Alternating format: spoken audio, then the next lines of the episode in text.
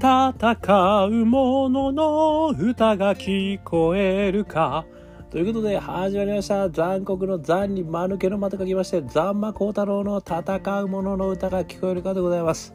この番組はイノベーションを起こしたい人新しい価値を作りたい人そんな人たちのために送る番組でございます。私株式会社イノプロビゼーションの代表させていただいたり株式会社 NTT データのオープンイノベーションエヴァンジリストをさせていただいたりしております。さてさて本日はですね、えー、2022年9月13日、えー、ということになってございます、えー、今日はですね、え、民族学の柳田邦夫さん邦夫先生ですかね、えー、のですね、えー、お話にえたえらく感動してしまいましてですね、えー、今日はこの柳田邦夫さんのお話をもとにですね、えイノベーターとは何かねみたいな話をですねちょっとしてみたく思っております。え非常にあの有名な方でございますけれども民族学ということをですね日本の中に広められた、え方でありかつ官僚の方ですねですので非常にあの日本にですねあの尽くされた方ですよねということでですね明治憲法の下でですね農務官僚これがあのあれですかね今の農業の協同組合とかねそういったことにつながってるということらしいんですけれども、えー、こういったところからいろんな官僚をこうやられたりしてですねあの勲章ね非常にいろんな勲章をもらわれたというか非常にあの有名な方でございますけれどもあのあとはあの妖怪ですよね。えー、遠野物語っていうのが非常にあの有名な本がございますけれどもここにねあのいろんな妖怪の話とかねあのいろんなこう地域のお話が出てくるわけでございますけれどもそういったことをですねあのやられた方なんですけどこの方がですねあの非常にこう、まあ、感動したのはあの、まあ、非常にこう弱きを助けることに主眼を置きそして民族学をあの提唱されたというふうに私は感じたんですよね。で、まあ、官僚の身からもですねそういったことをやられたし実はこう私的なこう活動からもですねそういったことをどんどんどんどんやっていかれたという方だったようなんですね。でちょっとこのお話をですね私はこの「知恵伊豆」大好きな番組でございます NHKE テレ東京、え柳田邦夫と大正デモクラシー民衆の知恵こそ形成催眠の鍵ですね、えー、いうことで2022年、えー、9月13日がですねやられたこの番組がすごく素晴らしかったのでちょっと私そこの感動からですね、えー、柳田邦夫先生はめちゃくちゃイノベーターだったなと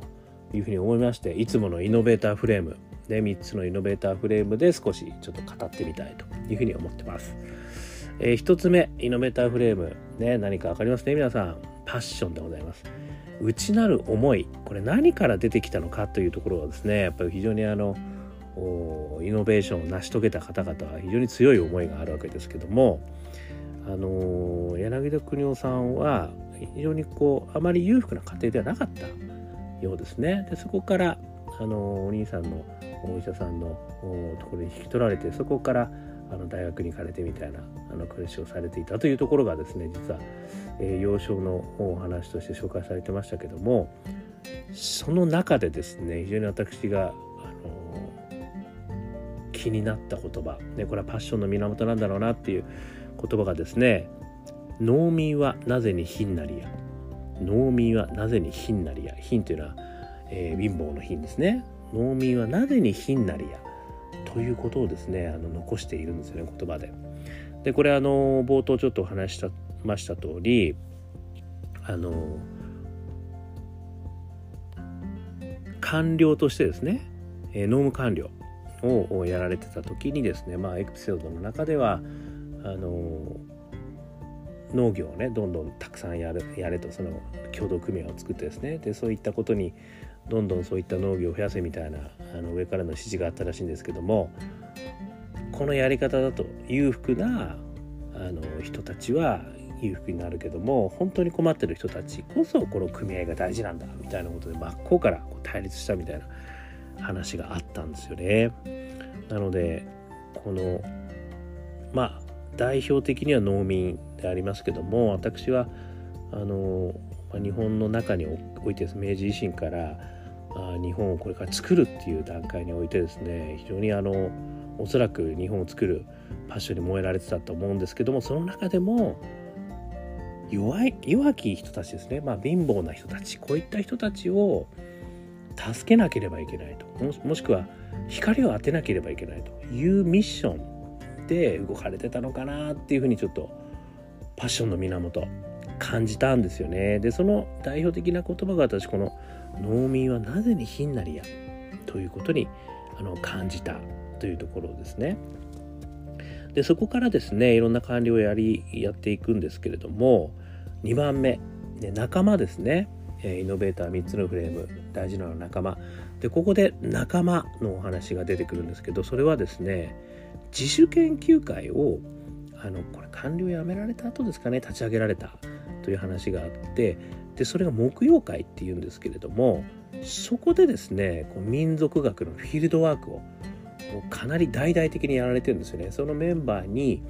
100のリス、えー、質問項目をお渡ししてでそれでみんなにこう回ってきてもらってで日本各地ですねの民族学の礎となる事実これを徹底的に洗いでまとめたということらしいんですよね。なのでこの仲間をですねあの一つはね官僚というところにも仲間はたくさんいたと思うんですけどさっきのエピソードがあった通りやっぱり徹底的にですねあの弱者を救済するという立場に立った活動をされてたので、まあ、結構ね上の方ともこう当たるとこがあったんだけれどもでもそういったおそらくですよここはもう本当想像ですけどもそういったおそらく大義にえパッションに基づく人たちと自主研究会を立ち上げてそして、えー、民族学のですねあのデータを集めていったと。いったことがですねこれあの非常にこう自らが同じ志を持つ仲間の人たちとやっぱりやっていくっていうことがねイノベーションの中ですごい大事だっていう話があるんですけどやっぱりそういう活動をされてたのかと。しかもそれは自主的なものとしてね立ち上げたっていうところがこれポイントですよね。要は自分のパッションからこう有志で立ち上げてった。そして同じパッションの人たちを集めていった。これがすごい大事なポイントなのかなっていうふうに思いますね。そして3つ目の大義ですけれどもこれあの柳田邦夫さん先生のですね大好きな言葉として紹介されてたんですが未来を愛すべきことっていうふうに言われてたらしいんですね。でこの言葉はあの非常にですねやっぱりこう日本の未来を案じていたのかなっていうふうに思うんですよね。だからこそその明治維新からの国を作る官僚になりそして官僚の中で弱者をどうやってこう進むあの救うんだとそしてそこにどう光を当てるのかと言ったことがですね非常にあの原動力になったのかなと。で次の言葉がですねこれが非常にあの柳田邦夫先生が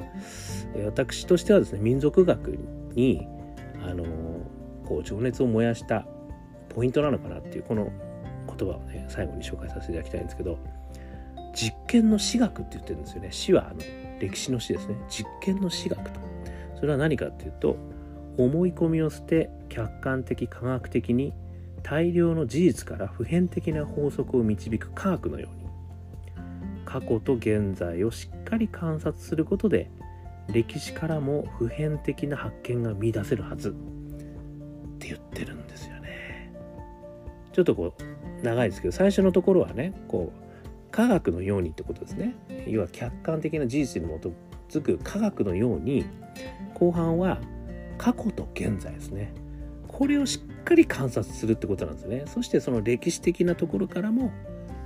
科学のように普遍的な発見が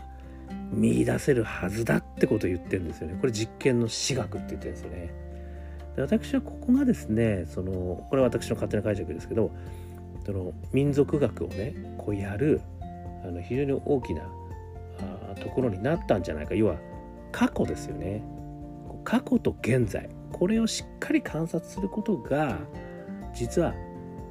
これからの日本において普遍的な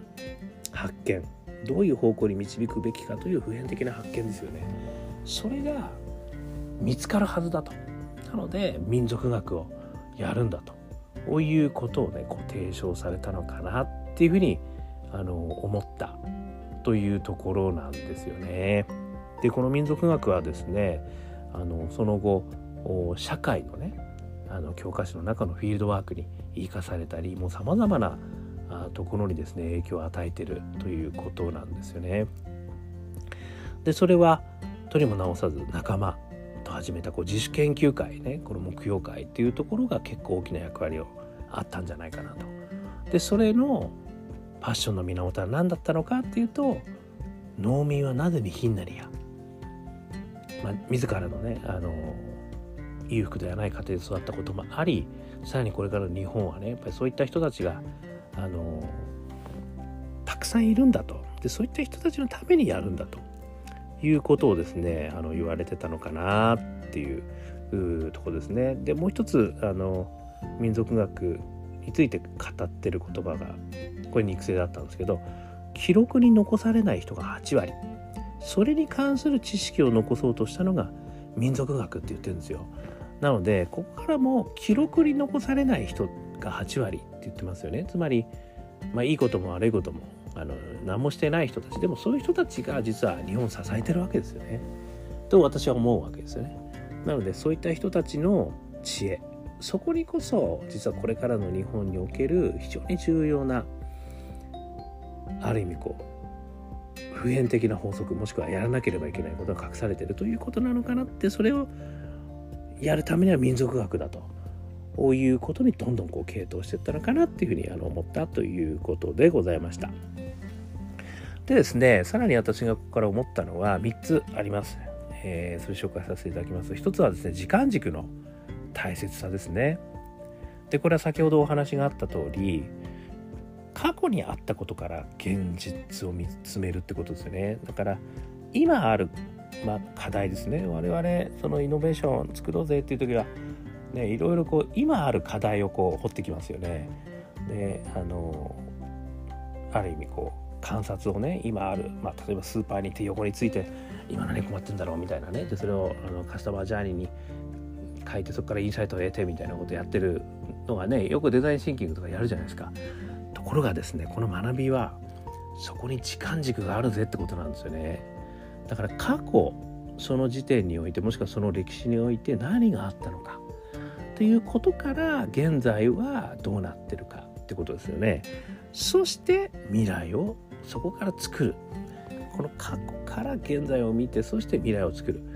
このやっぱり流れをすごく大事にするべきだってことをねやっぱりあの柳田先生言われてるのかなってちょっと思いました。これが一つ目。それから二つ目がですね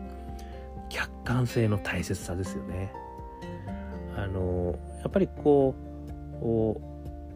研究者ですとかそのサイエンスの世界で、えー、やることはねそういう意味では科学的な思考法ですとかそういうことをねやらないと、まあ、周りの人たちがねある意味あのそれはもう論文にはなりませんとかねいろいろこうあらをつつかれてしまうからそういうふうにやると思うんですよね。ところが、まあ、サイエンスの分野じゃないことですよね。例えばまあ文系的な話だったり、まあ、あのビジネスの話もそんな面があると思うんですけどある意味直感とか勘とかねイメージとか雰囲気とか、まあ、そういうことも大切な分野っていうのはありますよね。でもやっぱりそこの中でもやっぱり客観的なことをね大事にしていくということが大あのすごい大切なんだと。でそれが一つはねこのフィールドワークをものすごいやられたということですよね。でこれは私の方もあのよく言ってる現場100回という話がありますけれどもやっぱり客観的な事実としてどうなんだと自分たちがこう思っているバイアスですよね。そういったものが必ずあるんだっていうところからやっぱり徹底的にフィールドワークをする。徹底的に現場100回行く。っていうことがですねすごくやっぱり大事だってことをこう柳田先生はねあの言われてたんじゃないかなっていうふうに私思ったというところなんですよね。あのこの明治維新の頃はですねその妖怪のね話がさっきしましたけどそういったものは客観的事実がないというような言い方で結構否定され始めたということもあったらしいんですよね。でそれに対して異を唱えたと。でそれはまさに客観的な事実としてフィールドワークをした結果そこにあるんだとこういう物語があるんだとこういう話があるんだとしかもそれは今の話としてある。昔からの話の流れもあるし今の話としてもそこに存在するんだってことをですねこれ訴えたらしいんですよね。なのでそういったこともねあの客観的な事実としてどう訴えかけるかっていうことがいかに大切なんだなってことを柳田先生のあのやり方で教わりました。それから3つ目。身近にあることの大切さを思ったんですよね。なんかやっぱりその新しいねソリューションとか技術とかあのとかくあの例えばねアメリカでやってることがどうやってるんだろうとかねロンドンイスラエル、ね、どういったところがなんか新しいことやってんじゃないかとかねそういったところに拠点を持ってねそこの流れをこうタイムマシンビジネスでやるみたいな話間違ってはいないし全然それもあのそこからね新しいアイデアを生むこともできるので素晴らしいとは思うんですけどもやっぱりでも大事なのはやらなければいけないことですね。それはやっぱり身近なところにあることにどんな悩みそれから痛みがあるのかってことをねやっぱりこう見つめるってことがすげえ大事だよってことをですねこう柳田先生は言っていただいてんじゃないかと思うんですよね。いや私は感じるだけですただそれはね。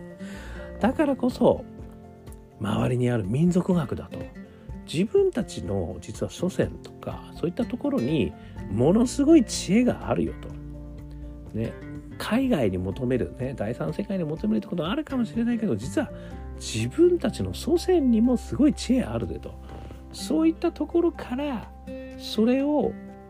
今どう考えるのかそしてそれを未来にどう考えるのかっていうことでね新しいことを生み出していくってことも実はすげえ大事だしそれこそが実はオリジナリティになるし我々ならではのものを生み出すことができる。みたいなこともあるのかなって私は思ったんですよね。なのでこの身近にあることを大切にしていくってこともまさに民族学そういったことをメッセージとしてね我々の中に言っていただいてる、まあ、フィールドワークでね社会の教科書にやるべきだっていうこともそういうことをね教えていただいてるんじゃないかっていうふうにちょっと思った。ということでした。ねえー、まとめますと時間軸の大切さですね。過去現在未来。そして客観性の大切さですね。こう科学的にバイアスを、えー、できるだけなくすために客観的な事実を集める。そして3つ目が身近にあることの大切さですね。そういったことをですねあの柳田先生教えてくれてんじゃないかなと私は学びましたと。いうことでございました。ね。やっぱりこの柳田先生の話こう聞くとですね一つのパッションこの弱者をねこう守りたい。そしてそこから未来の素敵な日本を作りたい。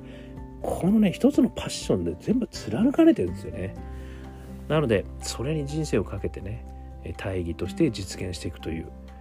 これはもう本当にお手本だなと思いましたね。まさにイノベーターのお手本じゃないかっていうふうに思いました。ということで、えー、皆さんにね少しでも参考になったらいいんじゃないかなということで紹介させていただきました。少しでも参考になりましたら最高幸いです。えー、ね NHK E テレ東京知恵図柳田君によって大正デモクラシー民衆の知恵こそ旧制催眠の鍵。2020年9月13日ですからまだまだ NHK プラス見れますよこれ。非常に面白いです。ねぜひとも見てみてください。私はね今日はそこからの私の解釈を勝手にお話しましたけどこの中ではきちっと柳田先生の話をね荒俣さんも出てますからね。すごく面白いです。えー、ということでございました。えー、ねよかったらえー、アンカー .fm ね、登録していただくと毎日配信されますよ。それから、えー、Facebook とかね、SNS もやってますから、そこでね、コメントいただいたら、そこから対話もできますよ。あとは、えー、我がアカペラグループ、香港ラッキーズ、今日もね、えー、実は録音に行ってきました。もうね、みんなで頑張って、なんとか年末までに出したいね、ということで、頑張ってます。えー、その中でもね、え、できてる曲ありますよ。中年ワンダーランド、中年不思議国と。いうことで、えー、ウェブを検索していただくと、え、ストリーミングされて出てきますんで、元気が出る曲でございますよ。えー、そして最後に、えー、一人からでもイノベーションができるオープンイノベーション21の秘密。えー、いろんなとこでね、書籍、電子書籍でも売ってますんで、薄っぺらい本でございます。ところが中身は面白いよ。ね。と私は思ってますということで。すぐ読める。ということで。えー今日も聞いていただきましてどうもありがとうございました。それでは皆様頑張りましょう。また明日